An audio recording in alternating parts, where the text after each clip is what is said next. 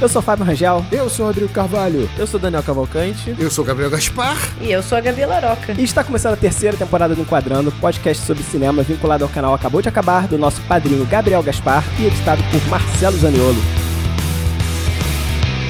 Hoje temos na casa uma convidada especial. Muito especial. Ela que é historiadora, que pesquisa sobre cinema de horror, apresenta o famoso podcast República do Medo, Gabriela Laroca. Aí, nossa primeira E convidada. nossa olha primeira isso. convidada, pô, tapete vermelho. Que honra. Obrigado, obrigado, Gabi. Obrigado, mesmo. Gabi, é uma honra ter você aqui com a gente. Muito obrigado por ter aceitado nosso convite. E aí, conta um pouquinho sobre o seu trabalho, sobre o podcast do República do Medo. É uma honra estar aqui, gente. Imagine o peso de ser a primeira convidada. Se eles nunca mais trouxerem convidados, a culpa é minha, tá? O pessoal vai ficar atento a isso. Ih, já tem três programas que eles não trouxeram ninguém. É, exato. Ih, fudeu. É, exatamente. É, quero agradecer, né? Mas pra quem não me conhece, meu nome é Gabriela, mas todo mundo me chama de Gabi. Eu sou historiadora de formação, sou doutora em história. Caramba. Pesquiso filmes de horror há mais de 10 anos, o que é meio complicado de falar porque a gente revela a idade, né? Mas eu fiz o meu mestrado e meu doutorado usando filmes de horror. Então, atualmente eu trabalho como produtora de conteúdo e também como podcaster no República do Medo, que é um podcast voltado ao horror nas suas mais variadas formas, na cultura e na história. Então, a gente fala de filmes, de casos reais, de casos históricos bizarros, Pô, a gente fala de séries e assim por diante. Eu aprendo muito lá. É maravilhoso, é maravilhoso.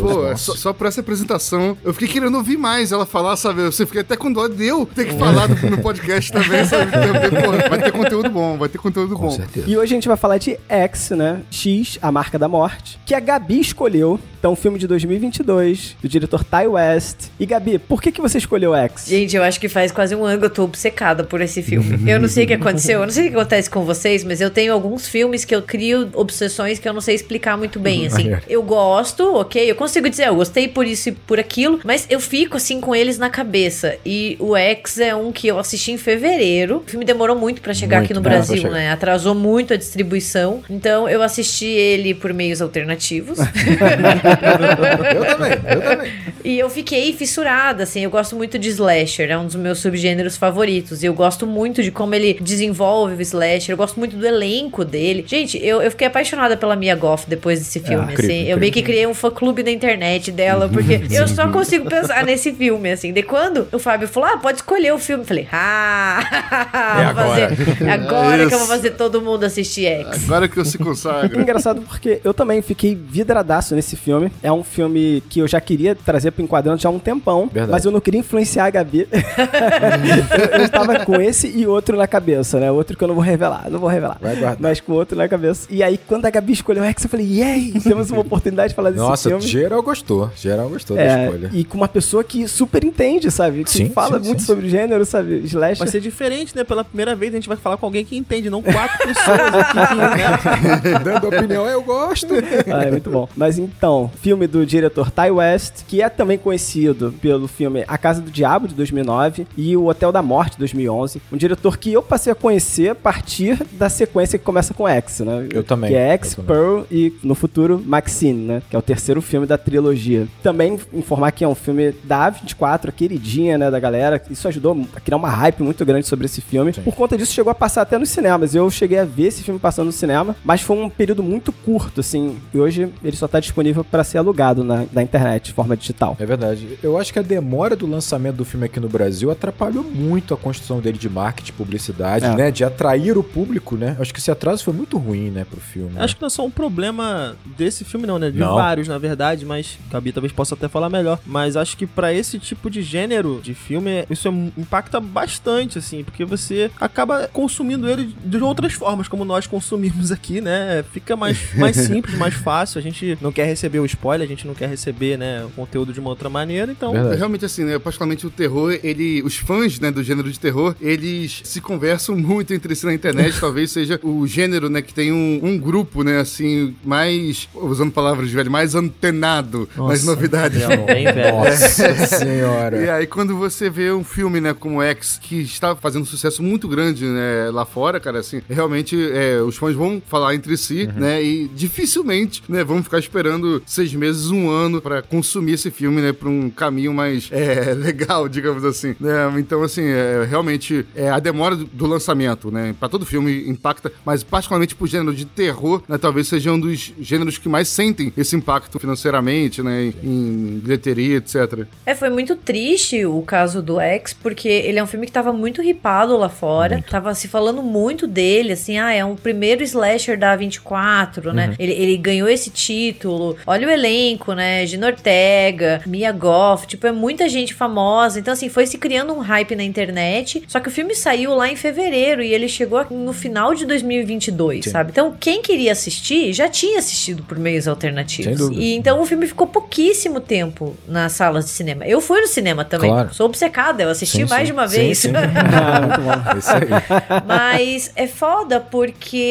as pessoas que queriam assistir já tinham assistido. E daí dá a impressão pro mercado de que é um filme que não rende. Pelo contrário, ele rende, só que ele precisava chegar na época. Né? Exatamente. Né? Ele rende tanto, né, que é consumido até antes de ser lançado. Esse é o problema. É, exato. Eu acho que realmente é um subgênero que depende também um pouco, teoricamente por ser filmes menores, com orçamentos menores, exatamente desse boca a boca. Ele vai sendo construído, né? A ideia ao redor do filme, o interesse ao redor do filme. E aí, quando você tem esse atraso, você simplesmente mata esse processo, né? E também você começa a ter uma receptividade também é mais fria do filme, que talvez gere críticas um pouco mais pesadas, né? E isso tudo atrapalha a progressão do filme na internet, no público e tal. Então, assim, terrível, terrível. Ainda mais pra um filme desse que é tão bom e que realmente estava hypado assim. Como é que pode, né? Isso é uma coisa que eu queria falar, porque você comentou, é um filme tão bom, uhum. mas engraçado que na percepção que você vê com as notas, com do que as pessoas publicam, assim, cara, as pessoas não estão enxergando a grandiosidade que existe nesse filme. Gostei do teu olhar, assim, incrível, hein, gente? Incrível. Eu acho um filme incrível, incrível. É, é, é porque, assim, o, o, filme, ele é da 24, né, assim, que trouxe outros filmes de terror que não eram slash, né, outro tipo de terror, sabe? Então, eu, suspeito que talvez tenha sido essa, uma, alguma falha de comunicação, sabe, interna, assim, entre os fãs e tal, que de repente estavam esperando é, o novo filme de terror da A24 com um estilo de terror, tipo, sei lá, é, Hereditário, Midsommar e tal. E aí, quando recebeu um filme de terror slash, e, e a pessoa de repente não sabia que seria slash, também, é, eu também, falo isso assim porque eu gosto muito do gênero slash, particularmente, sabe? Mas assim, eu sei que, que é um gênero que pro jovem cult fala, esse filme aqui é um filme de bobajada, de violência gratuita, é. né? Cadê aquele terror psicológico, né? Que o filme inteiro só parece uma gota de sangue no último segundo, né? Do filme, e tá vendo? Ah, ser, agora a 24 ser. me decepcionou. Então, assim, eu acho que pode ter sido uma frustração de mal informação junto com um pouquinho de. Eu não queria usar essa palavra. Arrogância, um pouquinho assim de. Preconceito mesmo, né, Gabriel? Porque assim, eu acho que é meio por aí. Estamos aqui assim, julgando o mercado de forma completamente da nossa cabeça, mas eu acho que. Mas eu acho que sim, eu tô muito na ideia do Gabriel. Eu acho que as pessoas esperavam, talvez, terror mais parecido com o que as outras produções da 24 né, estavam caminhando, produzindo, né? Aquela mostrando. história do neo-terror. É, o Elevated é, Horror. Ah, um negócio meio assim, né? É, essa é. loucura aí. E acredito eu, posso estar, né, partindo aqui também de uma pré-concepção, mas acho que o gênero slash, ele pode ser enxergado por muitas pessoas como um sub-subgênero, sabe? E aí quando vocês se deparam com esse conteúdo, e aí há uma comparação que não necessariamente deveria ser feita, sabe? Não sei eu se é por aí. Eu acho que eu vivo numa bolha muito bolha mesmo, assim, porque as pessoas que, com quem eu converso tiveram uma recepção muito diferente, assim. Sim. E até mesmo as pessoas que acompanham o República do Medo, ou, ou, me acompanham também na internet, gostaram muito de X. A nata. então, assim, talvez eu esteja vivendo em uma bolha. Assim, tudo bem, eu tenho conhecidos, produtores de conteúdo também, amigas minhas que falaram, ah, eu gostei, mas não foi meu filme favorito do ano, ok. Mas eu acho que eu posso contar nos dedos as pessoas que eu vi falando que se decepcionaram ou que não gostaram, sabe? Sim, sim. Talvez seja algo que esteja acontecendo fora do fandom, né? Talvez, Talvez aconteça isso, assim, essa falta de identificação com quem não tá tão acostumado a assistir filmes de, uhum. de horror ou que não é o fã hardcore, né? Porque para mim, assim, uhum. foi uma experiência bem diferente. É. Eu ia falar exatamente o que a Gabi falou. Eu, em cima disso, eu acho que você vai no MDB, a nota é 6.6, né? É uma nota ruim, mas também não é uma nota talvez esperada para um filme tão bom quanto esse. Uma nota do nível que o filme merece, né? Na nossa opinião. E talvez seja exatamente porque quando ele sai desse grupo que vai gostar do filme, que entende essa produtora, já sabe o que vai receber, ele vai ser tratado como um slasher teoricamente normal e aí decepciona essa galera, porque de fato demora a vir a violência, demora a vir o sangue, é um filme que vai ter suas camadas, que vai debater outras coisas né? Ele tem seu tempo, ele tem seu silêncio e talvez não vá agradar quem tá esperando realmente um slasher mais clássico, né? Em que é basicamente, né, a violência pornográfica, vamos dizer assim. E aí talvez tenha gerado essa decepção, não necessariamente dos fãs, né? É, eu ia comentar também dois fatos, assim. Eu não conhecia o Ty West antes, né? Nem eu. A Gabi deve estar me julgando. Imagina.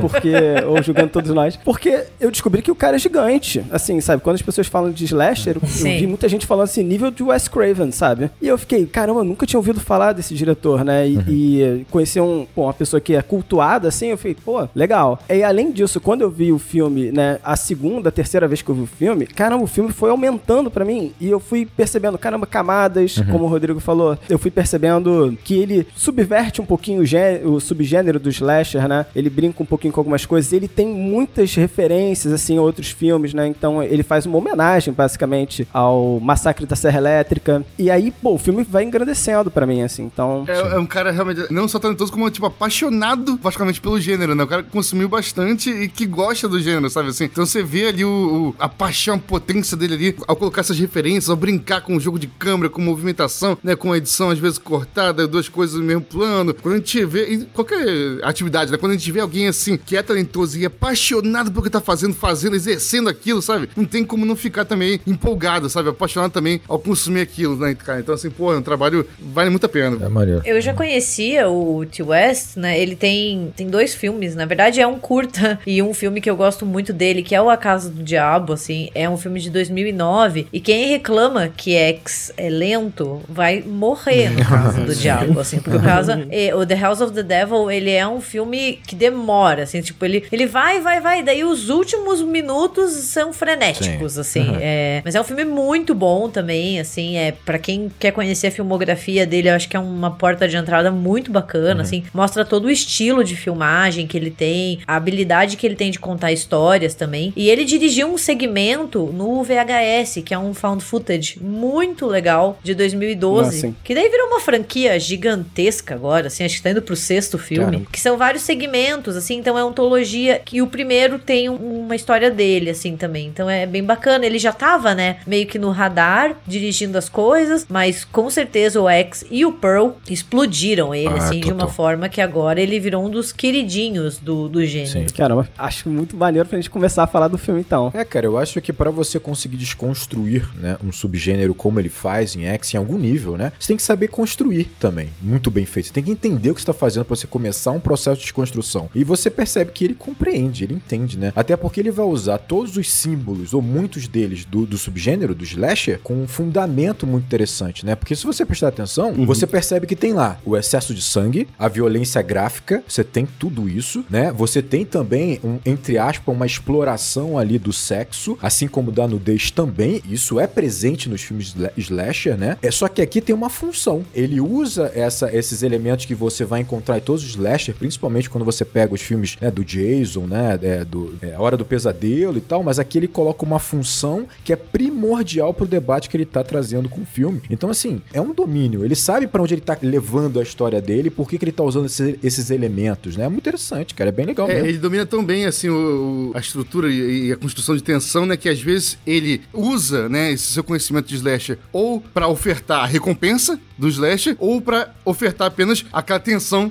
pré-construída já, né, por nós conhecedores do, do gênero, sabe? Então assim, ele usa ambos. Às vezes escolhe oferecer recompensa, às vezes escolhe oferecer apenas aquela tensão e quebrar a expectativa no final. Ele usa até a questão de você punir quem é, vamos dizer, pervertido, né? Quem está de libertinagem, né? Que você tem a morte de quem cometeu um pecado. Ele usa isso, mas também dentro de uma função, dentro de uma discussão muito interessante. Então, Então vou puxar a sinopse. tudo bem, pode ser. Parte importante. Já explicou pra Gabriela como é que funciona a sinopse? Não, não É o expliquei. seguinte, toda vez que o Fábio acaba de falar a sinopse, a gente faz um julgamento da sinopse que ele fez. É sommelier de sinopse, né? Gostei, gostei. É, é porque eu escrevo, eu gosto de escrever a própria sinopse. Ah, tá, entendi. Entendeu? Vamos, vamos fazer que nem os tuiteiros É, fazem. nem sempre vai pro ar nosso julgamento, mas a gente julga mesmo É, assim. mas essa sinopse eu acho que vai estar boa, vai tá boa. Será? A gente Vamos que ver. vai avaliar isso, né, Fábio? Não é você, por favor. É, verdade, verdade. Mas antes da sinopse, gostaria de dizer que o Enquadrando tem uma campanha no Apoia-se, onde você, a partir de 10 reais pode apoiar o Enquadrando e ter como recompensa participar do nosso grupo do Telegram, onde, além de muitos outros gêneros de filme, a gente também discute filme de terror. Então vai lá conversar com a gente sobre filme de terror e você pode reclamar do que a gente fala lá em tempo real. Você pode chegar lá e questionar os filmes que a gente tá falando. Às vezes tem filmes que a gente escolhe por lá. Brigar, é, falar bem e mal de Avatar 2 ao mesmo tempo e brigar muito sobre isso. Exatamente, né? falar Então, bem e mal da Marvel. As discussões são É essas. um grupo vivo, né? É um decenalta louco, né? Só fala, fala bem mal da E eu gostaria de agradecer alguns nomes em específico aqui: Bruno Oliveira, Marcela Takahara, Heitor Greco Aguiari, Luciana Marques, Gustavo Eike Nakandakari e Leonan Lisiero. Galera, muito obrigado por apoiar o Enquadrando. Obrigado, gente. Obrigado! Fala, pessoal, cara, esse é o momento enquadrando agora, né, cara? E hoje nós temos a nossa primeira convidada, né, que é uma especialista no gênero terror.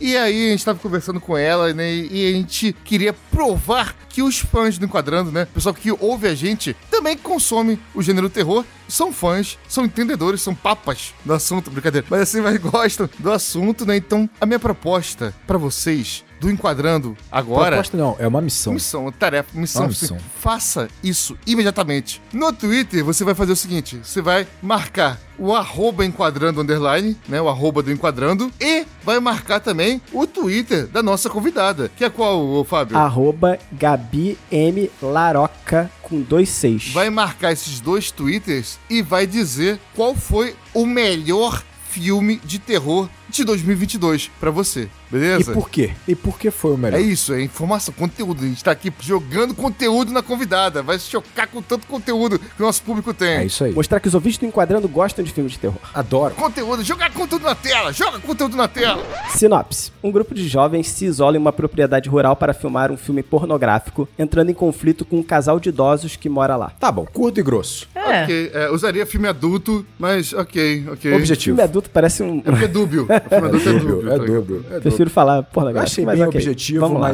Tá bom. Mas é tá bom, mas bom, tá bom. Dou um 9 aí pro Não, o Gabi, eu acho que ele já foi melhor, tá? Nessa sinopse dele. Ah, sim. Ele era muito bom, ele era muito bom. Agora ele tá jogando Ah, na zona de é. conforto dele. Não, gente, eu tô sendo conservador aqui, sabe? Tô sendo o máximo conservador. Talvez seja o nervosismo por você estar aqui, entendeu? Vamos. Tudo bem. Vamos lá, então. Observando, né, essa sinopse incrível, né, que o Fábio trouxe pra gente, né, a gente vê que é um filme que fala sobre pessoas que estão indo filmar um filme, né, fazer outro filme. É, no caso, particularmente, o filme que eles estão filmando é um filme, falam isso várias vezes, que é um filme pra locadora, pra fita, pra VHS, não é um filme que pretende ser passado no cinema. É um filme pra ser consumido na TV. Ele tem um formato diferente, né, do formato de filme de cinema, né, e eu acho muito interessante, cara, que assim, realmente o filme começa, a primeira tomada dele, né, como se estivesse sendo filmado ali, sei lá, dentro de uma janela, num galpão, né, de algum local é, escuro, né, tá filmando a casa, nas laterais, né, da filmagem tá escuro, como se fosse um filme de TV, sabe, como se fosse um filme de VHS, um filme, né, de locadora, como se fosse um filme no formato do filme que eles estão pretendendo filmar, né. Seria 4x3, né? O formato 4x3. 4x3, exatamente, 4x3. E aí a câmera ela vai se deslocando pra frente, É. né? E aí o plano vai naturalmente é, se abrindo, se abrindo até se tornar, né, o enquadramento de um filme de, de cinema atual, sabe? Então, assim, essa movimentação é, da câmera, né, e desse plano, é, mostra literalmente, digamos assim, um filme de TV tornando-se, sabe, um filme de cinema. E o filme vai brincar com isso o tempo inteiro. Desse filme pornô adulto, enfim, que eles estão gravando, e a similaridade desse filme que eles estão gravando com o filme de terror slash que a gente tá assistindo, né, no cinema. Sim. Eu acho muito elegante, cara, como é que nessa, não é nem na tomada inicial, como é nesse suave movimento de câmera, sabe, inicial do filme,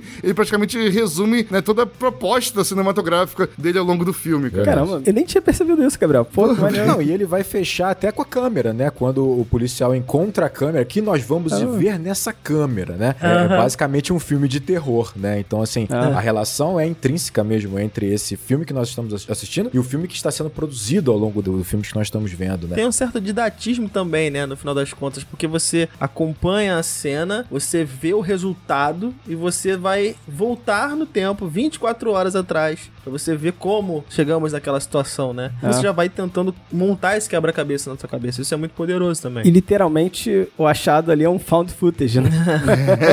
Você fica assim, caramba. Eu fiz algumas relações com o massacre da Serra Elétrica. Tem. Primeiramente porque eles estão andando numa van. E aí o Massacre da Serra Elétrica, lá de 1974, né? O filme, ele começa com uma galera vindo numa van, um grupo de jovens, né? Andando numa van. Eles param num posto de gasolina. Isso também acontece aqui, né? No caso lá no Massacre da Serra Elétrica, o posto não tá funcionando, não, não tem gasolina, né? Mas aqui eles até abastecem. E aí eles vão se isolar num lugar. Tudo bem que os, a motivação é outra, né? Aqui é fazer um filme pornô, né? Mas o cenário é muito parecido. É, mas o cenário é muito parecido e em algum momento, pelo menos lá no Massacre, eles têm o carro marcado por sangue, né? Um personagem específico suja o carro de sangue. E aqui eles passam por uma cena onde tem um, um gado morto, né? Que foi atropelado no meio do, do asfalto. E eles passam como se fosse um mau presságio também, sabe? Onde você passou o carro pelo sangue antes de se direcionar para lá. E tem vários paralelos sobre esse- esses dois filmes, né? O Massacre da Serra Elétrica é meu filme favorito de, de horror, assim. Olha lá. É.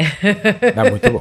É, eu fiz até minha monografia de conclusão de curso sobre ele. Meio que, tipo, foi minha porta de entrada pra trabalhar com filmes de horror. Eu gosto muito como o X, ele estabelece uma relação com o massacre a partir da própria localização, né? Porque ambos estão no Texas. E o Texas é um estado muito característico dos Estados Unidos, né? A gente pensa muito em um estilo de vida americano que é vendido no cinema, nos filmes de cowboy, essas Sim. coisas, que é o Texas, né? É esse estado da fronteira. Então é muito interessante como os dois se passam nos anos 70, né? O X se passa em 79, o Massacre passa entre 73, né? E já começa essa relação aqui, né? E eu acho isso muito legal. Além, claro, da, da locação na fazenda, né? E algumas outras coisas. Tem um outro filme do Tobe Hooper também que o X homenageia muito, que é o Ethan Alive, que em português é o Devorado Vivo, vi. que é um filme de 76, é o filme que ele fez logo em seguida, antes de Poltergeist e depois do Massacre da Serra Elétrica, né? Que daí tem um crocodilo.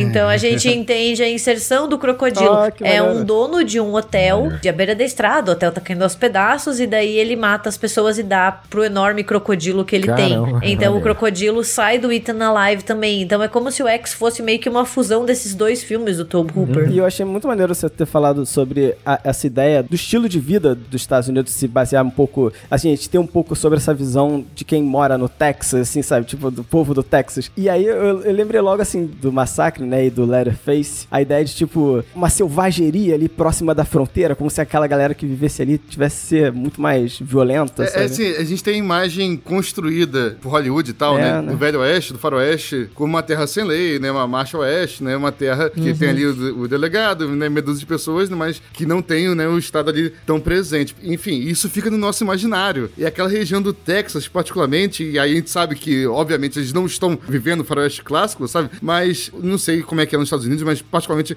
né, pra gente que consome né, a cultura deles, boa parte pela própria propaganda cinematográfica deles, sabe? Pra gente fica é, quase indissociável pensar no texano e não pensar no cowboy. E, ao pensar em ambos, sabe, não pensar ao mesmo tempo em uma terra com pouca lei e muitas pessoas armadas, fazendo justiça com as próprias mãos, sabe? Então, assim, essa imagem de forma preconceituosa e simplória. Reducionista. É, né? reducionista ao máximo, mas que Hollywood vende pra gente, mais ou menos, daquela E região. obviamente, assim, não é por acaso, né? Você tem ali também no nosso imaginário, porque também faz muito sentido, essa construção de um lugar de muita tensão, exatamente porque você também tem uma estrutura ali muito rígida, você tem um ultraconservadorismo, né? Que eu acho que vai ser debatido nesse filme também. Esse choque, não só de gerações, mas esse choque também desses movimentos nessa época da década de 70, nesse período da década de 70. Então eu acho que já cria esse clima, né? De que você vai ter ali basicamente uma estrutura rígida, avessa a qualquer tipo de mudança, avessa a qualquer tipo de relaxamento moral, e você vai ter basicamente né, dentro desse cenário um grupo tentando filmar um filme pornográfico, né? E que vai debater ali uma liberdade sexual, uma liberdade de fato corporal que não é aceito naquele cenário. Então isso vai gerar um choque que gera o terror pro nosso filme de qualquer maneira. Cara, né? fazendo um paralelo en- entre o que o Rodrigo tava falando sobre esse ultraconservadorismo, né? E a cena que o Fábio falou agora há pouco ali, né? Do, do animal, né? Atropelado ali na estrada, sabe tal. É, é realmente interessante que no início do filme também é, aparece uma cena ali na TV, né? De um teleevangelismo, né? Um pastor é, falando sobre é, rebanhos e sobre ovelhas perdidas no seu pasto, sabe? Como pastor. Tá, tá. Logo em sequência a câmera corta justamente pra mostrar mais um animal que teoricamente faria parte de um rebanho morto, sabe? Morto naquela estrada, sabe? Faz esse paralelo visual, sabe? Dessa, dessa linguagem com essa imagem que o filme vai falar sobre isso, né? Sobre esse contraste do ultraconservadorismo televangelista naquela região. Aliás, esse pastor, ele discursando acompanha muito do filme e vai estabelecendo um tom pra esse filme que você percebe claramente que ele não tá tentando de forma nenhuma apaziguar os ânimos dos seus fiéis. Muito pelo contrário, ele Um tá tom ali... grave, parece que o apocalipse tá chegando, né? Exatamente. Tá chegando o fim do- dos tempos, tá chegando, tá chegando, vai criando essa tensão na gente. Ele né? tá alimentando o medo do outro, o medo do diferente, o medo dessa mudança, alimentando um ódio, um medo que vai se transformar em ódio e, obviamente, vai se transformar em violência. Gera o terror pro nosso filme. Então,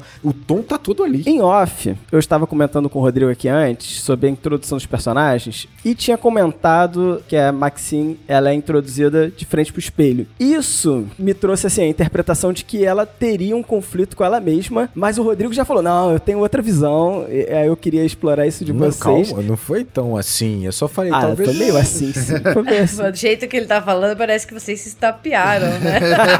É, não, eu só falei assim, concordo, mas tem meus pontos aqui. Então, é, o conflito, O assim, Fábio alimentando atrito, olha isso. É o ódio. O Fábio alimenta o ódio. É o papel dele, cara. É. Então, o que, que eu pensei, assim, quando eu vi a Maxine sendo apresentada de frente pro espelho e depois, juntando a informação de que a idosa que vai ser apresentada, é a, a Pearl, ela também é interpretada pela Mia Goth, de que essa idosa, ela seria uma versão da Maxine. E a própria forma da Maxine ser apresentada de frente pro espelho seria essa dualidade que ela apresenta dentro dela, talvez um conflito, não necessariamente dentro dela, talvez fora. É, não, não que seja a mesma pessoa, tá, mas o espelho acho que aponta pra uma identificação, né, entre ambas. Eu acho que o filme inteiro, ele trabalha muito com polos opostos, né? Então, assim, ele trabalha com juventude e velhice, com sexo e conservadorismo, sabe? Com vida e com morte. Então, eu acho que ele parte muito desses pressupostos, né? Seja pelo fato da Mia Goth interpretar as duas personagens, é meio que aquela ideia de que a gente sempre vai chegar em- nos dois pontos,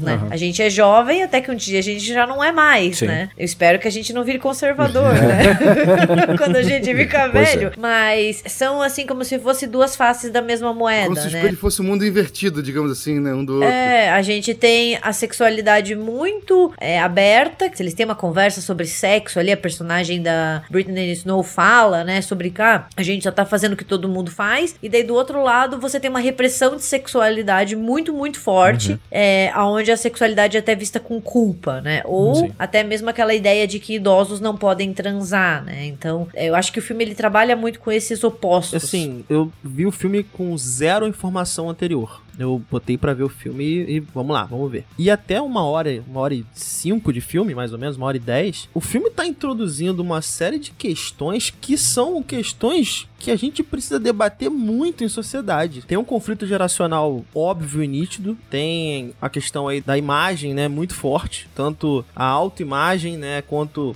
é o que a gente tem como padrão, padrão de beleza também, vai ser um tema que vai ser abordado. E eu tava assim, absolutamente surpreso. O fato de eu, de eu ter sido surpreendido é, de certa forma, um preconceito da minha parte. Porque quando eu tava colocando lá os Lash pra ver, eu falei, pô, aqui eu vou ter mais um produto daquele padronizado e não uma roupagem atualizada como eu recebi. Você você não esperava que um filme slash poderia te levar à reflexão. fosse propor Né? temas que são temas que são necessários, cara. A gente tá falando de um filme de 79, usa essa. Quer dizer, ah, se passa em 79, obviamente, né? Coloca essa ideia de esse conflito geracional lá de 79, mas perceba, estamos em 2020 e esse filme poderia passar hoje também. Eu não, não mudaria a questão do conflito. A gente também tem pessoas que são conservadoras ao ponto dos antagonistas lá de 79 e também temos pessoas que são um pouco mais progressistas nesse sentido. Então a gente não debateu esses temas. Esse lance do espelho eu acho que é importante mesmo pro filme, né? Se você for imaginar o quanto é trabalhado ao longo do filme, e eu acho que vai muito nisso de você ver a Max, ela tá procurando se identificar, talvez, de se conhecer ali quando ela tá olhando aquele próprio reflexo, ou pelo menos de estabelecer uma visão que ela gostaria de enxergar, né? E quando você vê a, a Pearl olhando também pro seu reflexo, passa uma sensação de que ela não se reconhece mais. E aí não necessariamente é só pela velhice, né? Talvez por tudo que ela deixou de fazer, por tudo que ela foi deixando alterar na vida dela e nela, né, interiormente, foi transformando ela numa pessoa que talvez ela não se reconheça, né? E aliás, isso vai se comunicar muito bem com Pearl, o filme filme, de fato, né? Você Sim. entende muito melhor, né, esse processo pra ela. E eu acho que é isso. Ela começa a não se reconhecer. E aí eu acho que comunica muito bem também que nós estamos falando sobre esse ultraconservadorismo, essa estrutura que aprisiona a pessoa e reprime muito dos seus desejos, das suas vontades, né, de você buscar quem você é, faz com que um ponto da sua vida você não se reconheça mais. É, começa a se descolar de sua autoimagem, né? Exatamente, você vai burlando tanto quem você poderia vir a ser, ou quem você começa a reconhecer, que chega um ponto que você de fato não se reconhece mais no espelho, né? Eu acho que isso. Por isso talvez role o atrito dela quando ela vê a Max. Quando ela vê a Max, ela talvez tenha uma lembrança de alguém que ela foi, ou de alguém que ela gostaria de ter sido. E aí gera todo um conflito pra ela que vai fazer com que ela haja ao longo do filme do jeito que ela agiu. né? Tem uma- alguns personagens que são introduzidos que eu acho que isso faz com que os- você logo identifique algumas características deles e eu gosto muito disso, né? Tem um momento em que é uma cena que eles vão abastecer o carro e o rapaz, ele- o RJ, né? O RJ, eu não consigo olhar pra O, ele. o Rio de Janeiro. É, Rio de o Rio- Janeiro. Rio de Janeiro. Cara. Sempre Porra, RJ. RJ, carioca, é, pô. O RJ, né? Aí sim, porra, brilhando. O RJ, ele vai filmar o Jackson abastecendo a van. E aí a menina, que é interpretada pela Britney Snow, né? A Bob Line, ela vai dar a dica dele de como ele deveria filmar aquela cena. E explica, né? Que vai fazer a dica em função da masculinidade do Jackson, que ia apresentar o cano como um falo, né? Dele, pô, introduzindo na van. E eu acho interessante essa, essa forma de apresentar esses dois personagens nesse conflito. Porque, um, você trabalha a menina como a experiente naquela situação, né? E o cara que é o diretor, ele, na verdade, ele tá um peixe fora d'água ali, né? Porque ela, que não deveria ter tanta experiência com, com a direção, com a câmera, ela que dá a dica, né? E a gente vai fazer um paralelo com isso lá na frente, como ele é tão peixe fora d'água, assim, uma coisa... Ele é um bostão, né? Vamos resumir É, aqui. Ele é um bostão. bostão. o Exatamente. Bostão naquela situação. É Resumi- resumindo em uma palavra. Ele é, um, é, resumindo uma palavra, ele é um bostão, ele é aquele cara que se paga de desconstruído, mas daí quando a namorada quer participar. exatamente. ele tá fazendo um filme de arte, Exato. um filme que vai revolucionar, mas daí quando a namorada dele quer participar, ele chora no banheiro, entendeu? Exato, exato. E foge, literalmente corre, né? E é isso, ele é um, um falso moralista também, né? Porque ele defende uma moral que ele não acredita de fato. E aí eu fiquei assim com essa ideia, tipo, caramba, ele vai, ele vai fugir, ele vai chorar depois com a situação que ele defendeu ali a ferro e fogo, sabe? Eu acho esse ponto muito interessante que você colocou. Se você for imaginar, né, que a gente tá falando sobre um conflitos aqui de geração, né, que você tá imaginando que os idosos ali estão representando, talvez, uma classe ou um grupo ali nos Estados Unidos muito importante, que é dos ultraconservadores, né, que são alimentados por esse discurso é, mais agressivo, esse discurso da segregação, né, de um olhar muito é, rígido para a sociedade, você já pode imaginar, obviamente, que o filme vai te dar um grupo, que é esse grupo que tá filmando esse filme pornográfico, em que esse grupo ele vai representar dentro dos seus arquétipos ali, talvez esse movimento de contracultura que tá acontecendo nos Estados Unidos, Como né? se fosse um resquício do que foi a contracultura. Um né? resquício, né? É uma resposta, É. talvez, né? É uma consequência ali. consequência. Uma nova geração que identifica essa estrutura, as- as incoerências dessa estrutura, Uhum. né? E que de alguma forma vai contra essa estrutura, né? Tá buscando ali de fato o quê? É se reconhecer, né? Se entender no meio daquele processo e tal. E o interessante foi o que você colocou. A gente começa a enxergar que cada personagem, ele se comunica com isso de uma forma muito interessante. Você tem ali claramente o Wayne, ele é o cowboy. Só que você percebe, Aham. e aí pra mim aqui a grande graça desses personagens, todos estão em conflito em algum nível, porque eles são fruto dessa estrutura de alguma forma, isso é inegável, e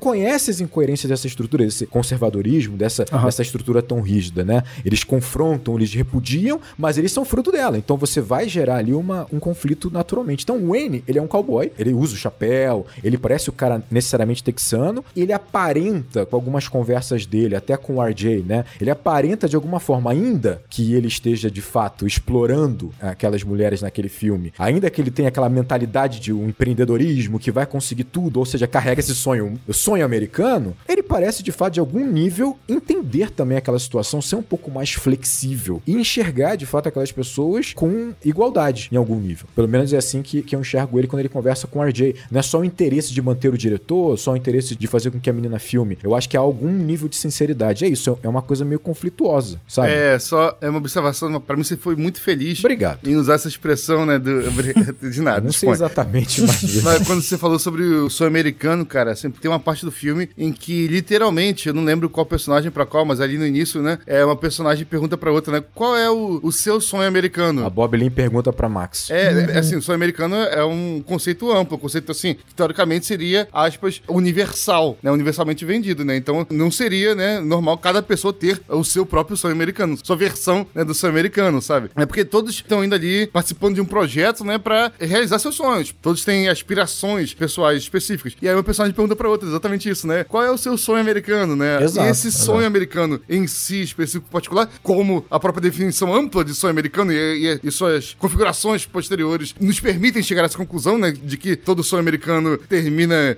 quase que invariavelmente, né, em 90% dos casos numa falácia, sabe? É interessante ver que cada um tem o seu sonhozinho americano, que a maioria termina como terminam os sonhos americanos em geral.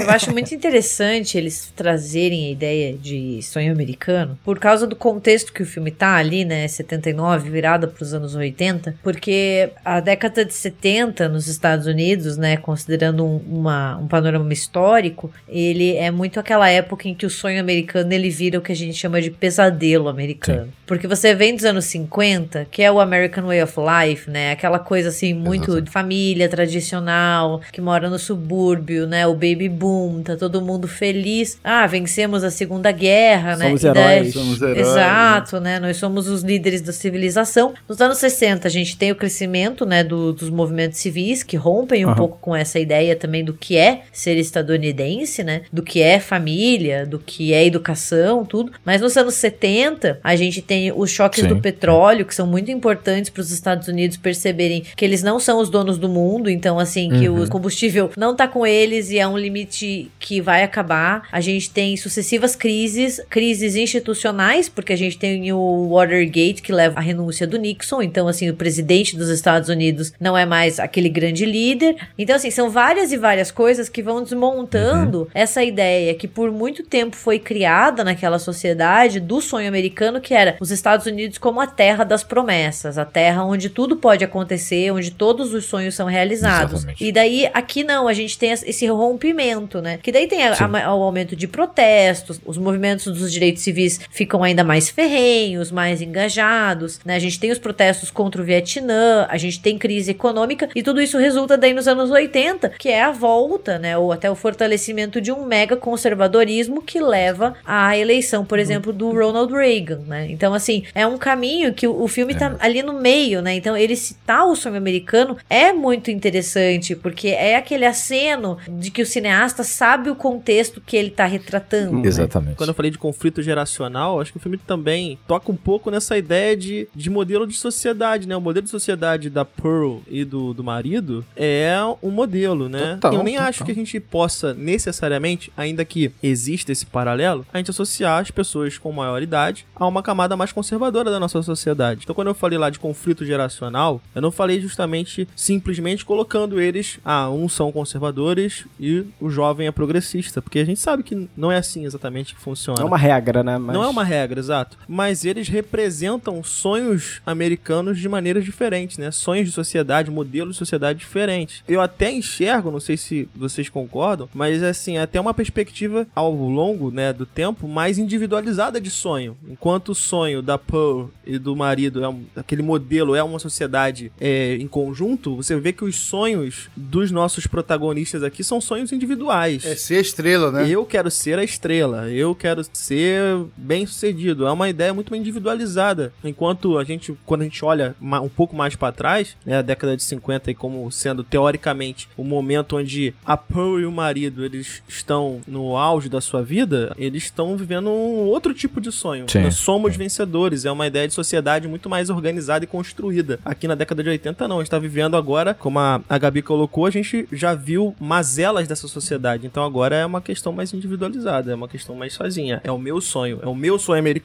Qual é o seu sonho americano? É, a gente deixou é. de falar de sonho americano como algo global, como o Gabriel colocou, para algo individual. Cada um tem o seu. individual. É, até o- os progressistas, digamos assim, dessa época, né, é, estariam ali em, em uma formatação de pensamento quase proto né, do neoliberalismo, né, que posteriormente seria consagrado, né, na década de 80, né, com Reagan, né, e por aí vai. Eu né, acho que cara? o grande ponto é esse mesmo, assim, uma fase transitória traz essas confusões, essas contradições. E o interessante quando a gente fala do sonho americano ali, independente de como ele seja interpretado, né, ele caminha junto do valor americano também, né? E aí você percebe como, por exemplo, o Howard, né, ele tem muito claro pra ele o que seriam esses valores americanos, esses valores americanos que também estão sendo propagados na televisão pelo pastor, né? Tudo é uma construção de valores americanos que caminha junto com o sonho americano. E aí você já percebe as incoerências desses personagens, né? Que teoricamente ali tem uma postura mais progressista artistas, mas estão nessa confusão de uma fase transitória, né? Por exemplo, a Bob Lynn, ela parece, como você falou, ela tem uma visão artística, é uma artista ampla, no sentido de que ela canta, de que ela atua, de que ela tem talvez o entendimento do que ela é, até pela experiência que ela tem, né? Cinematográfica, talvez, alguma coisa assim. Ela tem uma postura bastante decidida, determinada, clara do que ela vai imaginar. Ela tem visão de semiótica, né? É, e Cinematográfica. quando ela vai falar qual é o sonho dela, ela quer uma casa com uma piscina. Então você já percebe é, essa confusão de reconhecer o que é, o que quer, mesclado com essa estrutura rígida que há naquele lugar. É uma confusão natural. E tá muito claro, como a gente falou aqui, do casal, né? Dos namorados. Você tem o RJ e você tem a Lorraine. O RJ claramente é isso. Ele, ele se sente superior àquilo. E você percebe que é um cara que tá começando na arte que já está segregando a arte. Na cabeça dele existe uma arte boa, uma arte ruim, uma arte limpa, uma arte suja. Já percebe que está confuso aquilo ali. É uma arte maior e uma arte menor, né? É, é uma hipocrisia de um cara que se pretende fazer arte. É. Então, é confuso esse processo. E também dois tipos de mulheres, né? Porque ele mesmo relata isso, né? Exato, ele tá com olhar preconceituoso, né? A mulher certinha e a mulher não certinha. É, exatamente, foi o que a Gabi falou. É. Ele joga na cara da, da namorada assim, ué, por que você é tão puritana? Mas quando ela vai pra frente das câmeras, que teoricamente é arte, até porque ele defende isso, ele se choca, né? E vai chorar no banheiro e foge. E foge do mesmo grupo que ele disse pertencer. Defender, né? É. Defender, exatamente. Então, assim, é um processo de hipocrisia, mas é porque a coisa também é complexa. Porque esse próprio é, jovem foi criado com os valores dos anos 50, 60, na mente dele. Exatamente. Sabe? Então, assim, tem essa contradição na cabeça dele, né? E agora ele quer uma ruptura, mas na cabeça dele pensa de uma forma, mas na prática os sentimentos né, induzem a outra, e aí fica essa contradição linda, né? Exatamente. Pra um personagem, né? Pra gente sofrer de um personagem extremamente Ele é o problemático. contrário da namorada. A namorada parece, é o que sugere o filme, que ele teve, ela teve talvez uma criação cristã, né? Você vê que ela tem um crucifixo, é, você vê que ela tem um olhar distante, ela tem uma certa resistência, né? Ao meio que ela tá entrando ali. Mas quando ela vê aquele grupo conversando de forma tão clara sobre o que eles estão vivendo, tornando tão natural o que eles estão conversando, e pra mim é muito importante quando tem aquele momento que eles cantam, né? Em que você tem o Jackson tocando violão, você tem a Bob Lynn cantando, ela percebe claramente ali uma coisa muito simples: nós somos iguais. Isso é natural, esse processo é natural, o sexo é natural, isso, a arte é assim também. E aí ela se permite, né, experienciar aquilo ali também. né? Então é um movimento contrário do namorado, né? E ele se choca, né? Ele se choca e Pô, foge. é muito maneiro porque é um momento em que retrata, de repente, numa visão mais conservadora, você poderia pensar, ah, os jovens foram pra lá pra filmar sexo, se divertir, usar drogas, não sei o quê. E aí ali não. É um momento de conversa, é um momento de descontração, um momento de que eles estão tocando um, um, um violão, sabe? Conversando. Isso é muito maneiro, sabe? Uma visão diferente, sabe? Exato, exato.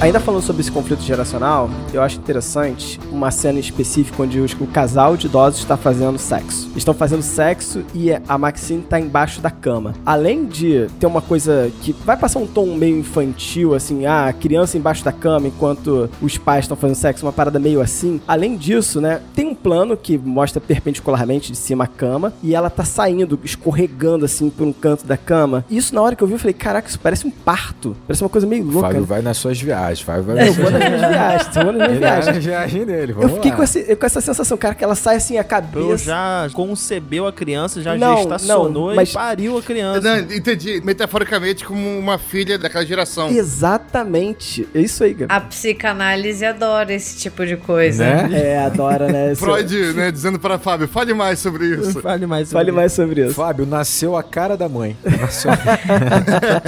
Mas eu fiquei pensando um pouco nisso, assim, sabe? Porque na hora que mostra a cena, falei, caramba, parece que é, Produto daquela geração, naquela outra. produto daquela geração anterior, né? E aí, quando acho que a Gabi falou alguma coisa do tipo, que a outra geração também tinha os progressistas dela, eu fiquei pensando, caraca, de fato, né? Tem essa ideia de que, ah, o progressista do passado é o conservador do futuro, né? Ela até comentou o seguinte: ah, não, tomara que a gente não fique conservador no futuro. Mas de fato, a gente pode pensar um pouco assim e entender o que aquela geração é, o que aqueles jovens estão construindo ali, é fruto do que a geração passada fez. É um, um resultado, sabe, do que foi Eu feito. gosto muito dessa cena que você falou, Fábio, porque assim, não necessariamente só dela, mas da construção dela. E aí, como eu falei lá, né, a gente tem uma hora e tanto de filme que o filme poderia ser um drama tranquilamente, né? Você tem um casal de idosos onde ela tem uma vontade que é reprimida pelo marido, por uma questão talvez de saúde, né? A coisa foi ficando cada vez mais complexa, mas eu acho muito interessante como aquela cena ela, ela fecha um ciclo que pra mim funcionou da seguinte maneira. E aí tô fazendo aqui a, a meia culpa mesmo, sabe? Porque o filme trabalha isso de certa forma, que é a ideia de você enxergar o corpo do idoso como algo assustador. Como um elemento de terror, né? Como um elemento de terror. Ele faz questão de trabalhar isso. E que não deixa de ser a forma também como a nossa sociedade enxerga essa estrutura. A gente não fala sobre isso, a gente né, não concebe que nossos avós passam por momentos de intimidade como esse. É, você percebe que assim, claro, você tem uma construção de tensão muito grande, mas quando você tem a Pearl deitando na cama junto com a Maxine, o ato dela é simplesmente tocá-la no braço. E a sensação nossa já é de um terror tão grande, de uma repulsa, né?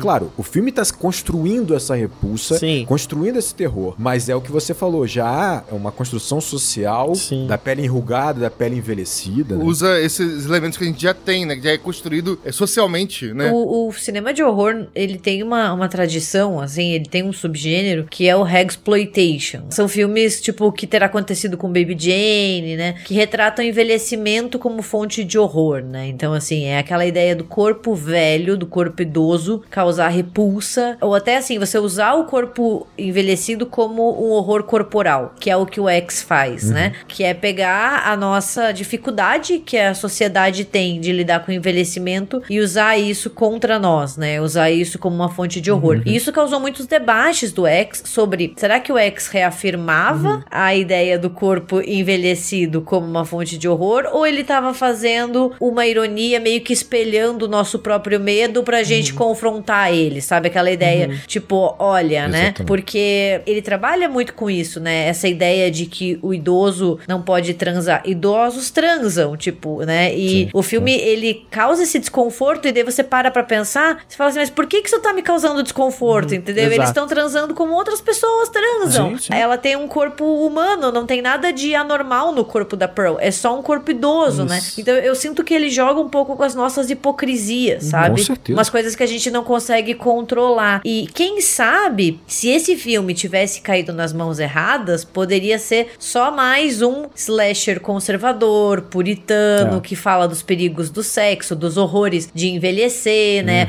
Ou dos problemas de, de uma vida alternativa, entre aspas, né? Mas eu acho que nas mãos do Ty West a gente consegue ter meio que assim, vou confrontar você com a sua hipocrisia, sabe? Eu vou aqui espelhar, porque você tá se sentindo incomodado, pare pra pensar por que que você tá se sentindo incomodado, né? Reflita sobre isso. Perfeito, perfeito. Sim, sim, E sim, aí, sim, sim, fechando, é justamente isso que essa cena que você comentou, Fábio, que ela fecha pra mim, porque todo esse raciocínio que a Gabi acabou de colocar, Sim. esse momento de, tipo, para, poxa, peraí, estão fazendo algo normal, estão fazendo algo natural. Essa cena, pra mim, ela fechou tudo isso de uma vez pra mim. Falei, pô, cara, o que eles estão fazendo é natural, sabe? Diz mais sobre a gente do que sobre.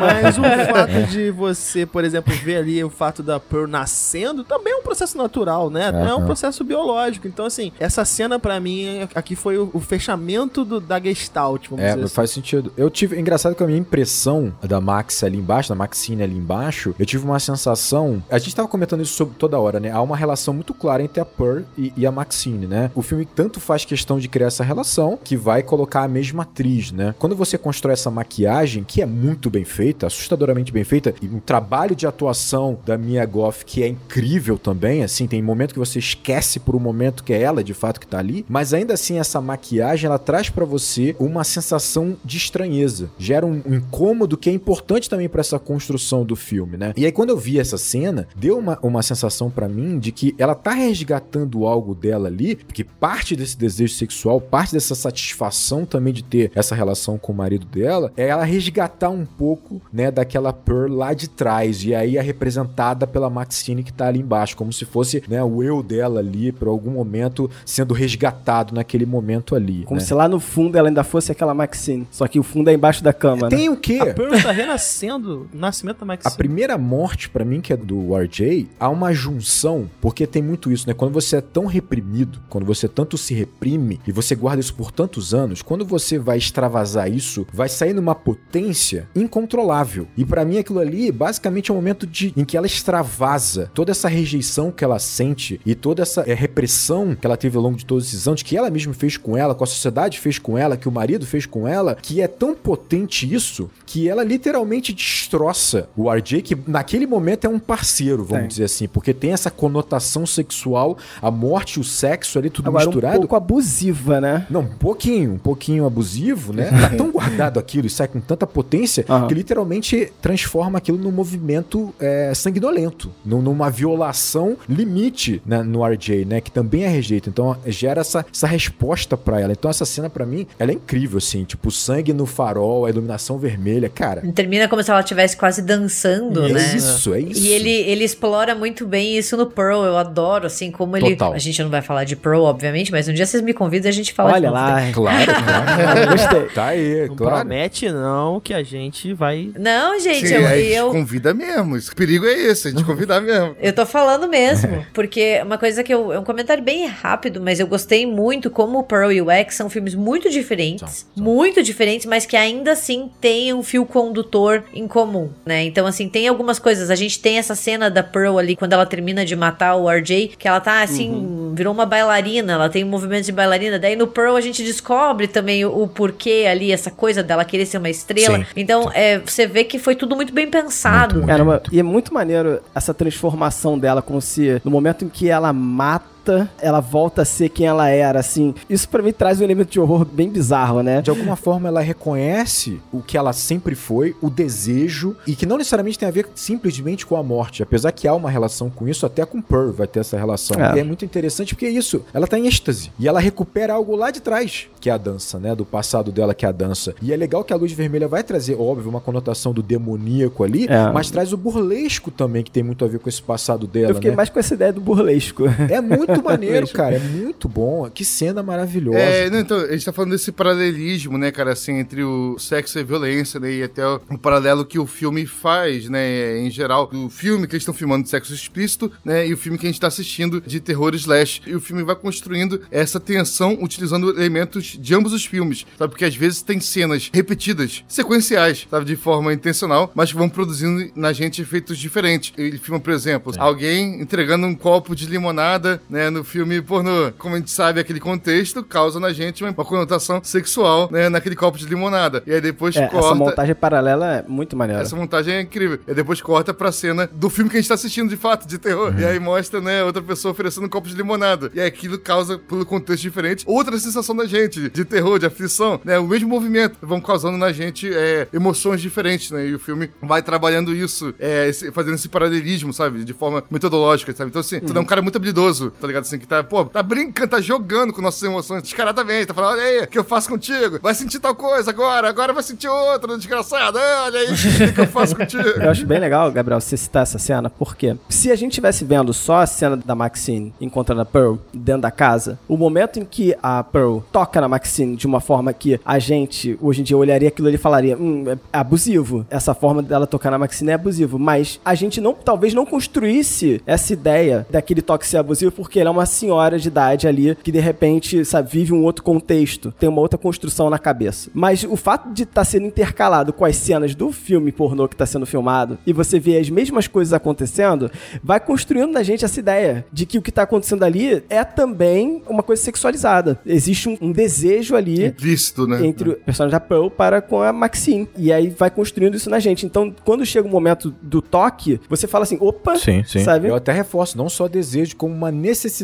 Pra ela, a Maxine é necessária nesse processo pra ela e tem um toque realmente abusivo. E aí tem o ponto que você acaba falando indiretamente, que é a questão do uso da vulnerabilidade dos idosos pra você construir esse filme de terror, né? Porque a armadilha é sempre a vulnerabilidade deles. Não só como a gente enxerga essa vulnerabilidade, então na nossa cabeça a gente encara como não perigoso e eles usam muito isso como uma estratégia pra poder pegar a presa ao longo do filme, né? E também pra se aproximar, pra tocar. E o filme vai fazer essa relação mostrando essa conotação indireta assim do toque por conta da montagem com essa cena do filme pornográfico que está sendo filmado dentro desse longa que a gente tá assistindo. É muito maneiro. isso é genial, isso é genial, assim, essa montagem paralela, eu falei, opa, calma aí, esse filme, É legal. aqui ele me ganhou, aqui eu falei, caraca, agora... aqui, aqui tem técnica. Sabe, aqui- tipo, aqui eu tô convencido, sabe? E, e um tom que esse filme tem um certo tom de humor. Eu não tava percebendo isso até um certo momento, né? Mas quando o personagem do Wayne, ele aparece só de cueca, sabe? Gigante, né? Parece parece um He-Man. Ele anda meio He-Man mesmo. É. Parece o Walter White. E né? vai procurar o RJ, né? Eu fico assim, nossa, o que, que que tá acontecendo, sabe? Porque fica um tom cômico, fica um, e é uma morte engraçada, é um negócio... assim, Engraçada, eu não sei se eu falaria engraçada.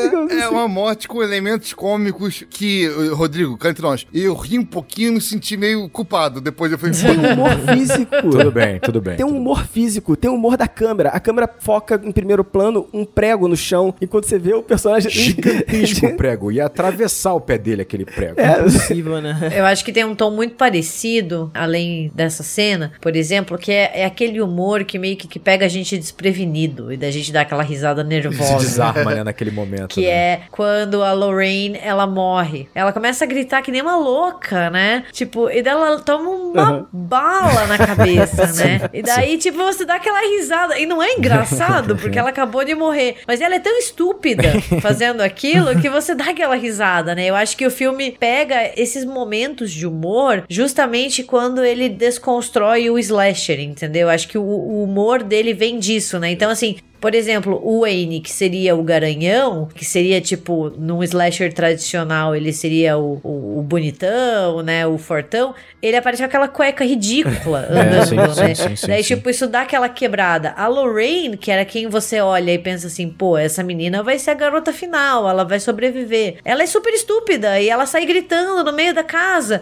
E dela toma uma- um tiro e morre, né? Então, assim, eu acho que o filme ele, ele tira muito o humor dele dessa subversão do subgênero, É verdade, sabe? é Cara, verdade. tem uma cena que eu ri muito. Olha assim, lá. Desculpa, eu não, podia, não poderia. Mas é justamente após a Lorraine tomar o tiro, o cara tem um ataque do coração porque a Lorraine faz uns guichos, né? Um espasmo, né? Nossa, cara, eu falei, meu Deus, esse cara vai morrer assim, cara. Isso é É- incrível, porque a gente tá falando que toda a temática do filme é justamente esse confronto entre o prazer, né, e a culpa, o conservadorismo. E o filme proporciona isso pra gente de forma sensorial. A gente ri, sente prazer com algumas cenas, logo em sequência a gente sente um pouquinho de culpa. Caraca, não devia estar rindo disso, sabe? Tô me sentindo culpado ao mesmo tempo, sabe, com essa cena. E a morte do Howard, ela também ela é muito inusitada, porque a gente tá ali num slasher, então você não imagina que um dos personagens vai ter um ataque cardíaco e cair morto, É entendeu? verdade, é verdade, é É verdade. muito louco isso. Tipo, é meio que aquela quebra de expectativa que a gente tem no Indiana Jones, quando ele vai lá e tira a arma, assim, é uma coisa que você não tá esperando, sim. porque você fala, não é, a regra do filme não é essa, não é isso que eu tava esperando. Exato, é verdade. Não, esse cara é muito, é muito foda assim. O filme consegue alcançar gente discursivamente. Com É.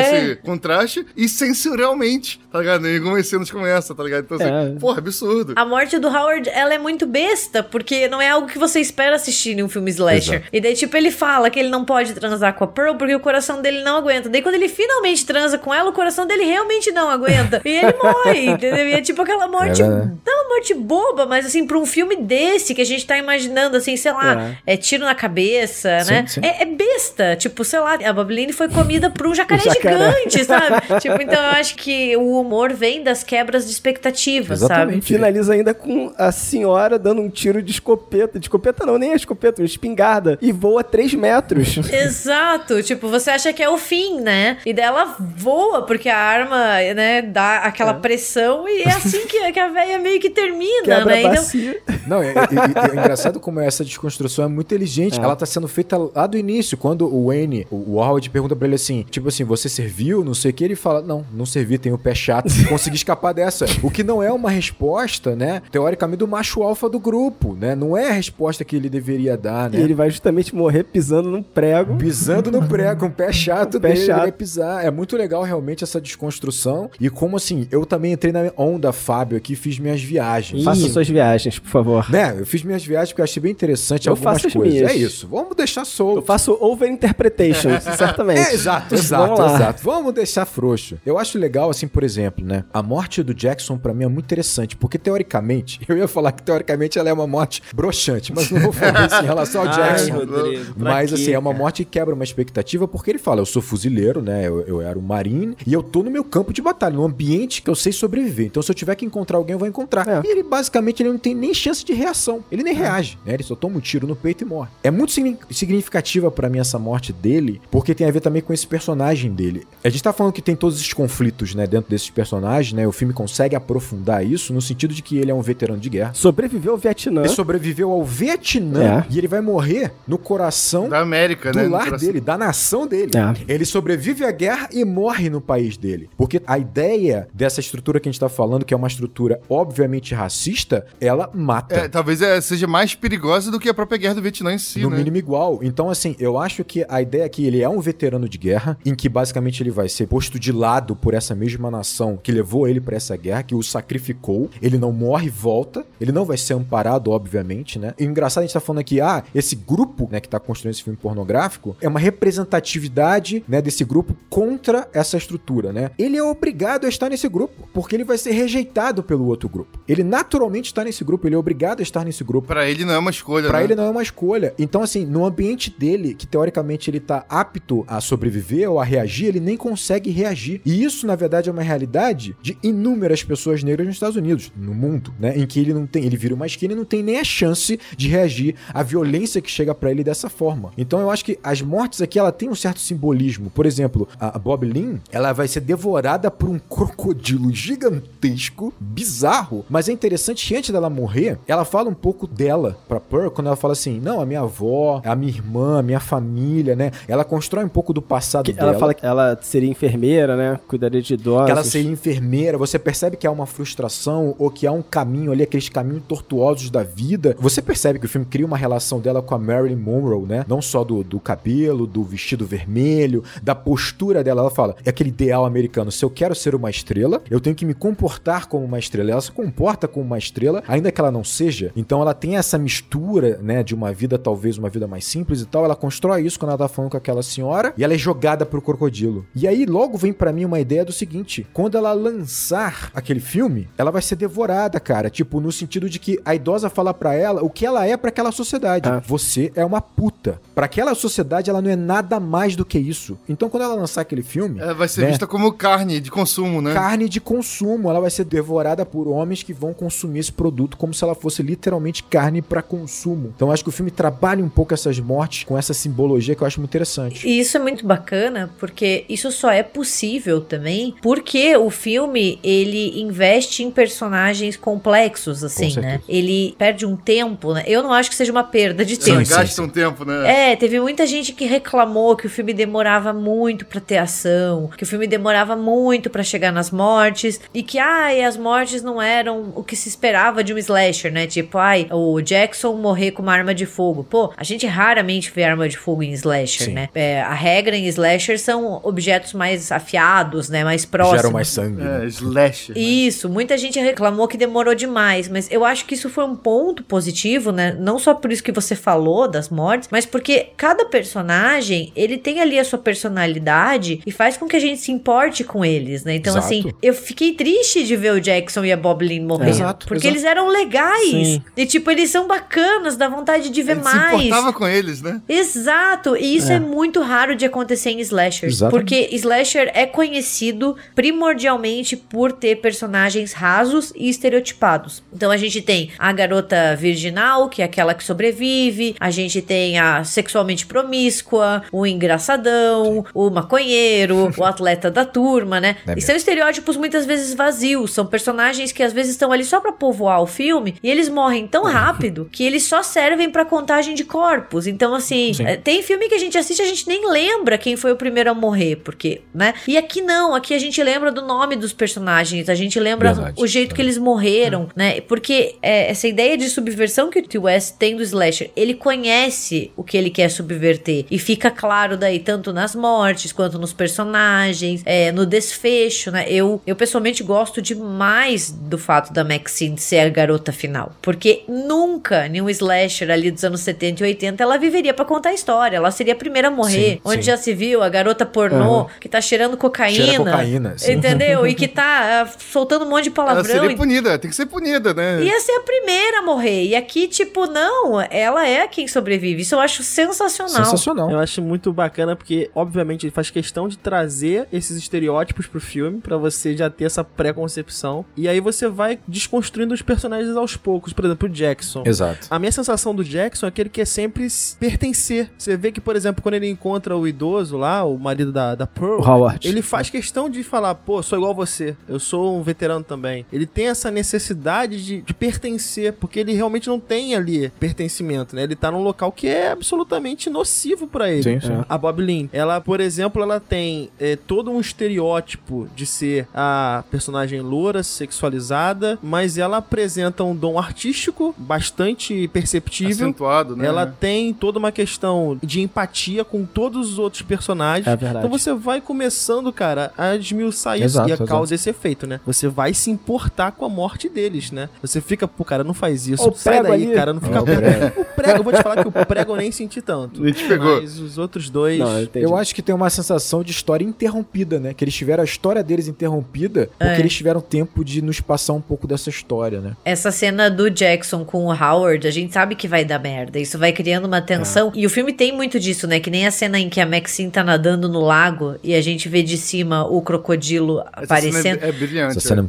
é. É sensacional, assim. Então, tipo, você fica meio que gritando pra tela, assim, sai daí! Total. Sai daí, sabe quando você quer falar pro personagem? aflição, né? Você dá aquele sacudido assim, tipo, meu Deus, sai daqui, sabe? Nada rápido. Exato. Isso só acontece quando a gente gosta do personagem. Porque se você não gosta, você tá pouco se fudendo. Morre. Pode morrer, pode ser comido por jacaré, por crocodilo, que não se Tu fica importa. curioso de como é que ele vai morrer, né? E algumas pistas recompensas aí, né? A arma que no início é a mesma que ele aponta pro Wayne, mas ele fala, Não não, tá carregada. não tá carregada, né? Eu Normalmente eu só uso aqui pra espantar, o máximo que eu preciso é apontar. Mas aí, não, agora ele leva porque tem crocodilo, Não, e o né? Ryan ele fala: Não, eu também sou ando com revólver sem munição. E de fato é. De fato é, né? E de fato é, né? Que vai ser importante no final do filme. Várias pistas de recompensas. Esse plano perpendicular no lago, com o jacaré indo atrás da, da Maxine, é absurdo. É absurdo. Você pode mostrar pra qualquer pessoa, fora de contexto, que não tá vendo o filme, que não viu nada, sabe? Mostra esse plano que a pessoa vai se agoniar, tá ligado? Ela vai criar tensão naturalmente, tá ligado? Esse é um plano que funciona por si só. E é maneiro que eles estão fazendo isso com uma montagem paralela também. Só que aí ele faz a montagem paralela pra você ficar mais tenso ainda, porque o momento que você não está vendo a Maxine nadando e fugindo daquele crocodilo, a cabeça você tá preocupado com aquilo. E aí ele coloca uma outra cena, uma conversa no meio. É. E você fala, como assim? Isso é, tipo, Volta pra lá. Eu quero voltar lá, eu quero ver a Maxine fugindo. É. Então, ele é muito esperto, cara. Ele brinca com as nossas emoções. E esse diretor é bom, cara. Eu fiquei assim, caraca. É um ele é bom, safado, ele é bom. safado.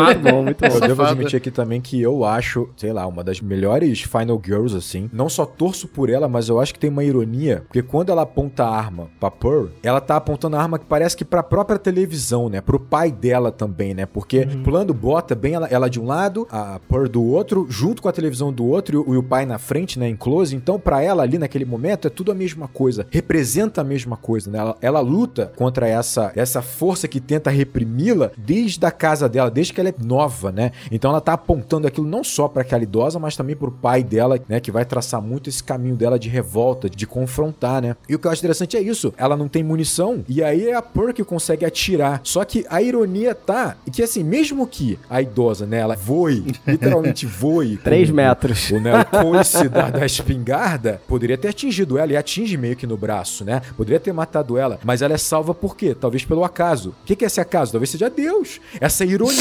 Olha. Nesse momento, cara. Rodrigo sempre arruma um jeito, né? Caralho, do nada. Não, cara, o pastor ele fala: está acontecendo agora um milagre. É na hora do tiro que a filha toma, Ah, cara. maneiro, Ah, maneiro. E o tiro quebra o espelho, né? Não sei se É. vocês repararam, ele estilaça o espelho. ironia. Eu acho muito legal, porque é uma ironia muito boa, porque assim, Deus talvez exista e protege a Maxine, né? Não esse Deus aí que o pastor tá jogando, vomitando naquela É, gostei, gostei, Rodrigo. É, realmente. Tá lá, vai lá, tá Mas lá. um Deus mais próximo, um Deus que entende a Maxine É, sim, né, em sim, seus sim. anseios, né? Cara, Que não vai segregar, né? vai unir, é bem diferente. E né? você ainda vai ter uma rima visual, né? Porque a Maxine não só vai encarar a Pearl, né, no chão, né? Se tornar a final girl dessa história, né? Mas ela vai pegar o carro, dar ré pra esmagar a cabeça. Que pra mim isso é, é até. Não sei se a Gabi teve essa visão, né? Mas é pra entregar um pouco de sangue a mais É. pra galera, sabe? Um sangue extra. A velha já tá quase morta, mas é meio que aquele. Sabe o- no pânico, quando você dá o segundo tiro? Sidney, ela explica pra gente que você sempre dá um segundo tiro pra garantir que o assassino tá morto. Ela não dá um segundo tiro, ela passa com a caminhonete em cima da cabeça, Dá entendeu? uma ré extra.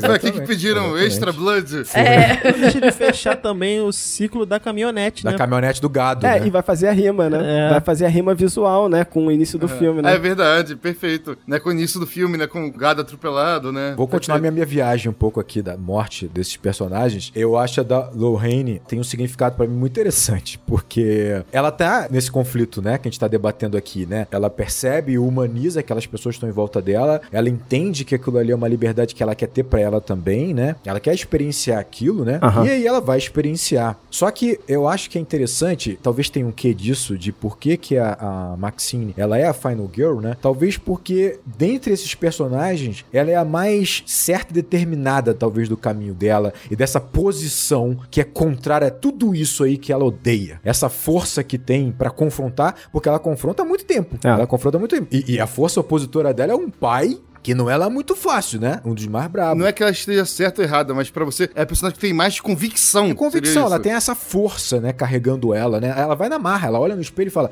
"Você vai chegar lá". E chegar lá é isso, não é simplesmente sucesso. Eu não acho que é simplesmente sucesso, é se posicionar, é se tornar talvez uma referência, é se compreender melhor, né? Tipo assim, é enfrentar tudo isso que quer reprimir e tal. Claro que vai por revolta, né? Também, ela é nova. E o que eu acho interessante é que quando a Lorraine, ela sai, ela tá desesperada, porque quando ela fez parte desse grupo, ela foi machucada. Ela foi aprisionada É. e machucada. E aí ela, ela fala: "Eu vou embora, olha o que vocês fizeram comigo". A culpa é de vocês, né? A culpa é de vocês. E aí tem uma frase que eu acho muito interessante da Max, que ela fala assim: fica comigo. A gente tem que ter uma aliança, a gente tem que se unir. Isso é um discurso de força nossa, juntas, unidas. E talvez fosse isso que salvaria a Lorraine. Só que ela ainda tá nesse processo de aceitação, de entendimento desse processo, e ela não aceita, ela só tá desesperada. Ela sai correndo e toma um tiro Gritando. na cara. tipo assim, instantâneo, sabe? Então, assim, pra mim tem um pouco desse significado, como também o Wayne, ele morre pelos olhos. E por onde ele peca? Ele peca pelos olhos, né, cara? Tipo Ele tá assim. sempre assistindo. É, ele é o voyeur, ele explora pelos olhos, Ah. né? Ele basicamente tá fazendo um produto ali que vai ser oferecido pra ser explorado pelos olhos, ele morre pelos olhos, né? Eu até esperei que ele fosse ficar mais tempo vivo, né? Ele morre meio rápido pra Pearl com aquele tridente, né, cara? A sombra Cara, dela que vindo com- sombra, né? Que mostra o tridente, cara. Parece é. realmente uma personificação do diabo ali, né? Uma É. coisa assim. personificação total. E agora eu lembrei do que a Gabi falou, porque ela vai lá conferir, né? Ela ainda dá uma enfiada de tridente assim no corpo. É. Ela fica batendo assim, ela faz tuf, tuf, Uma tuf. tocadinha, pá. Vai lá conferir, né? Ela vai conferir. ela vai Isso que você falou da Maxine ainda ser a Final Girl é legal que, cara, o início do filme ela tá sendo conduzida pelo Wayne, mas no final do filme é ela que dirige, é ela que determina o caminho dela, assim. Exatamente. Eu acho que também fica uma leitura assim, sabe? Exatamente. Porra. É, talvez foi assim, aquilo ali foi um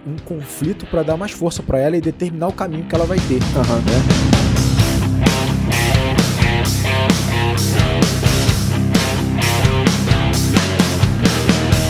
Gabi, muito obrigado por você ter participado. Pô, se você puder divulgar pra gente as suas mídias sociais aqui, pra galera te seguir, pra galera que ouviu a gente discutir, aumentar essa discussão, então. É, eu que agradeço pelo convite, gente, foi muito bom também. Eu, eu sempre gosto de participar de podcasts que tem um viés diferente do que a gente faz, né? Porque a gente acaba aprendendo e fazendo trocas e eu acho que o mais interessante sempre é ver como um filme tem várias leituras, Pô, né? com Do enredo, mais técnicas, até de gosto, né? Eu acho essa troca sempre muito bacana. Exato. É, para quem quiser me seguir, eu tô nas redes sociais, eu tô no Twitter, no Instagram e no TikTok, às vezes, porque eu tenho um pouco de preguiça do TikTok, mas né, eu tô como todos os meus usuários são Gabi M Laroca com dois Cs. E eu também tô no República do Medo toda quinta-feira, né? Nós somos um podcast dedicado ao horror. A gente também tá no Twitter e no TikTok como RDMcast e no Instagram e no Facebook como República do Medo. Pô, perfeito. É, é, é, o podcast que você participa, ele é só de terror e é semanal, não é? É, então, assim, é, a gente às vezes dá uma, uma alargada na definição, dependendo do que a gente quer fazer. A gente fala sobre true crime de vez em quando, a gente tem um quadro sobre relatos assustadores, a gente fala às vezes sobre alguns eventos históricos mais macabros, então a gente já falou, sei lá, de bruxas de Salem. A gente às vezes alarga pra ficção científica, então tem episódios sobre Alien, tem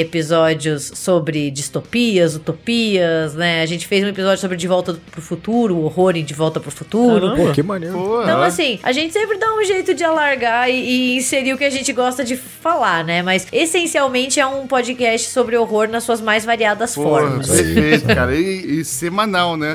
Olha a vergonha, olha o tapa na cara do enquadrando. Né? Semanal é difícil. Parabéns. É Parabéns. difícil. Parabéns, parabéns. Manter esse nível de qualidade. Não é pra qualquer um. Total, e por total. enquanto não é pra gente ainda. Que a gente, né? Estamos aqui. A gente chega lá. Gente Pô, chega lá. Mas agradecer também, pô, Gabi, o Fábio agradeceu institucionalmente, né, em nome do podcast todo, mas também queria agradecer pessoalmente eh, Gabriel, pessoa física, né, cara. Não, eu Pô, agradeci até pessoalmente, porque eu sou ouvinte, né, do RDM. Sim, né? sim, Então, sim, eu- sim, claro. Eu tô sempre seguindo as threads delas, indicações de filme de terror. Eu falo, caramba, isso É, aqui. pô, no Twitter, na boa, né? Eu sempre falo isso pra seguir enquadrando no Twitter, a gente no Twitter. É, sigam a Gabi no Twitter, tá ligado? Assim, Melhores porque- indicações de filme de terror. Sim, Nossa sim. Senhora. O Twitter é uma rede é, é, momentaneamente problemática pelo seu novo, talvez, proprietário. Sim, mas o Twitter tem seu valor, tá ligado? Assim, e um dos valores de estar no Twitter é seguir a Gabi né, lá no Twitter, né? Então, E pra você que ouviu esse podcast até aqui, siga a gente nas nossas mídias sociais, siga o Enquadrando no Twitter, Enquadrando Underline, no Instagram, Enquadrando Underline Oficial, a gente tem YouTube, que é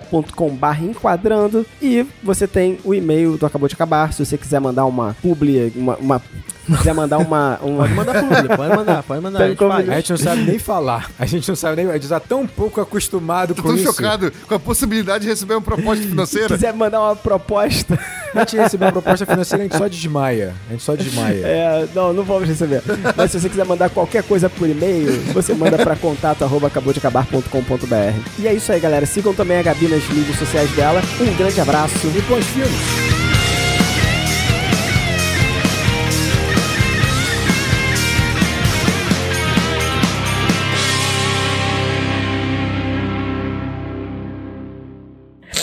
Desculpa, meu nariz começou a. Ai, gente, Renite é uma merda. Desculpa. E Curitiba é um cu de cidade que tá muito frio aqui. Sim, sim, imagina. Caramba, É. e justamente no verão, que aqui tá quente pra caramba no Rio de Janeiro. Nossa, tá frio Mas até aqui, aqui em tá, São Paulo tá frio. frio, tá frio Não em tem São Paulo quem também. aguente. É, mas enfim, Caramba. agora desculpa, editor. Que é a questão da sexualidade na terceira idade, né? Como é que isso. Daniel, posso só fazer um ponto? Você, é, é você que tá batendo quando eu tá não, falando aí? não. Quer dizer, Tá. É o Daniel. não sei. Cuidado, cuidado. cuidado. É o Daniel. É o Daniel, né? O Fábio, é o Daniel. Fábio já me mandou uma mensagem dizendo que sou eu, é mas você, eu é não. você, é você. Mas cuidado, cuidado. Vou botar a minha mão pra cima. Não precisa, É. mas relaxe, mas. Né, toma um outro caminho que era a proposta. Mas assim, fiquei realmente surpreendido, cara. Olha, ele se afastou do microfone. Não, Olha se afastou do microfone, viu como é que é? É, sim, é, assim começa. Tem que colocar o microfone, tem que colocar um braço de microfone pra você. Tem, tem, tem. é que É, é é, um- é, é incompetência dele mesmo. Não é, não é falta de competência minha, é isso. Daniel se Meu afasta, ele se Deus! afasta. Mas tudo bem, mas ficou claro, Daniel, ficou claro. Tá rolando um book do cachorro ali? É, não, desculpa. É, é, é, é. Gabriel muito concentrado, assim, né? Não, o Gabriel é que nem eu, porque se você for olhar minhas fotos favoritas do celular, é só o meu cachorro. Não, não, é isso. É minha, minha mulher tá viajando, aí ela, ela pediu, eu vou, vou dormir, manda foto do Desculpa, é cachorro. que eu tava de olho ali. Ah, eu não posso ver cachorro, gente, que eles já tiram minha atenção completamente. Não, eu tava... Cachorro é maneiro Eu demais. recebi encomenda, minha encomenda Desculpa. é, mandatória. Não, que isso, mas é. Cachorro é muito Não, é, irado, né? é, é, é, é, ela tem prioridade. Quantos anos ela Tem tem? quatro, é um, um anjo. Ah, ela é um bebê. ela é um bebê. Sabe quantos anos o meu tem? Quanto? 17. 17? 17? Caraca, Mas que muito ouvinte nosso, hein? Gabriel é muito nerd, né? O Puff tem 17 anos. Por isso que quando ele latiu, eu Porra, fiquei tipo, caramba. Caramba, 17. Mas você quer ir lá ver por que que ele latiu? Você pode.